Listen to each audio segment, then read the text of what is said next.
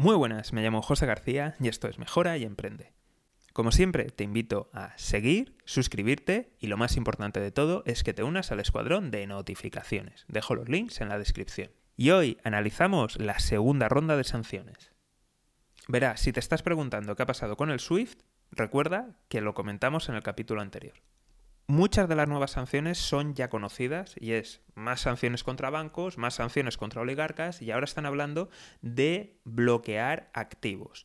Eso, bueno, puede ser interesante y bien, bueno, pues sanciones son. Ahora, yo creo que las medidas más potentes, sin duda, es la de impedir a utilizar sus divisas. ¿A qué me refiero con esto?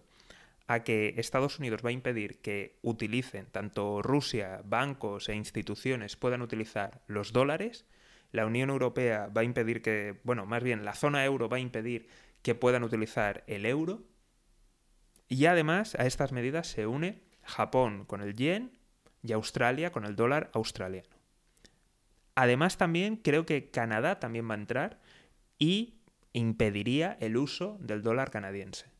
Si te estás preguntando cómo es esto posible, es, eh, ya lo he comentado en algún otro capítulo, así que si no estás suscrito o no me sigues, pues ya sabes, suscríbete y sígueme. Pero lo volvemos a comentar aquí rápidamente. Resulta que si, por ejemplo, tú operas en dólares, aunque no estés en Estados Unidos, el banco o la institución con la que operes en dólares tendrá de alguna u otra forma una cuenta abierta en la Reserva Federal. Si tú utilizas euros, aunque estés en otro país, aunque estés, por ejemplo, en Australia, o estés en Latinoamérica, o estés en África, probablemente, bueno, probablemente no, seguro que esa institución con, con, la que tienes la cuenta o que estás trabajando en euros tendrá que tener una cuenta en el Banco Central Europeo.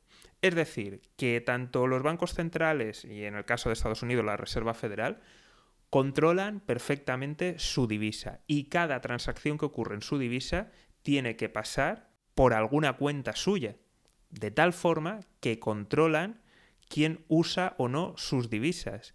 Y esto es algo que, yo recuerde, creo que no ha pasado nunca, creo que en algún momento se ha llegado a, plantear.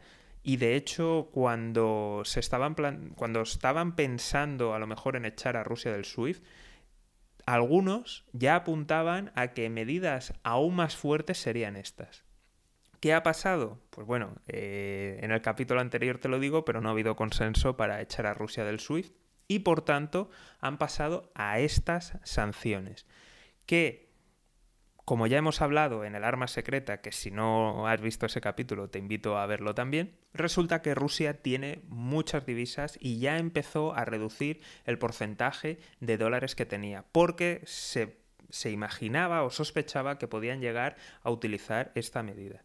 ¿Qué pasa? Que al unirse tantos países, el golpe va a ser enorme. Las principales divisas de Rusia son euros. Así que por tanto le va a costar mucho mover ese dinero.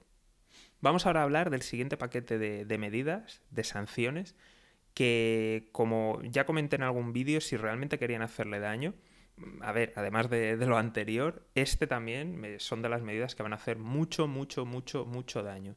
Y son exportaciones de alta tecnología y exportaciones de algunos componentes. Y no solamente son componentes, sino que aquí también han metido servicios. Muy importante.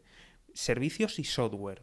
Así que esto va a ser un duro golpe, el mundo está muy globalizado y existen muchas pequeñas empresas que dominan completamente un, sector o algo muy muy concreto de tal forma que si te cortan el acceso a la tecnología de, alguna de estas empresas, pues dependiendo del componente que tengas, no tienes sustituto. Te tendrías que ir a gamas mucho peores o directamente ni existen. Entonces esto dificulta muchísimo, sobre todo toda la industria armamentística, que en Rusia es enorme y emplea a muchísima gente, y es una de sus principales exportaciones, además de ser una herramienta geopolítica brutal.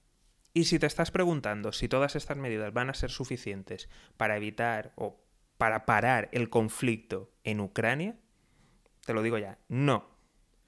Las reservas de Rusia, como te dije ya en el arma secreta rusa, eh, son muy amplias. Así que ahora mismo eh, lo único que podrían haber hecho realmente rápido era el SWIFT. Rápido y demoledor era el SWIFT y no lo han hecho. No sé si a lo mejor más adelante la presión popular les obliga, pero no lo han hecho. Y yo creo que ya llevan un tiempo en que se están centrando en otro tipo de, de sanciones, que sí, van a ser demoledoras en el medio y largo plazo, pero volvemos a lo de siempre, medio y largo plazo. Mientras van a continuar las cosas. Así que, en fin, triste, mm, decepcionado, de, porque se habla mucho de valores, de democracia, luego a la hora de la verdad, business, lo de siempre. En fin, esperemos que se acabe pronto el conflicto y si no quieres perderte nada de las noticias, ya sabes, seguimiento, suscripción y lo más importante de todo es que te unas al escuadrón de notificaciones.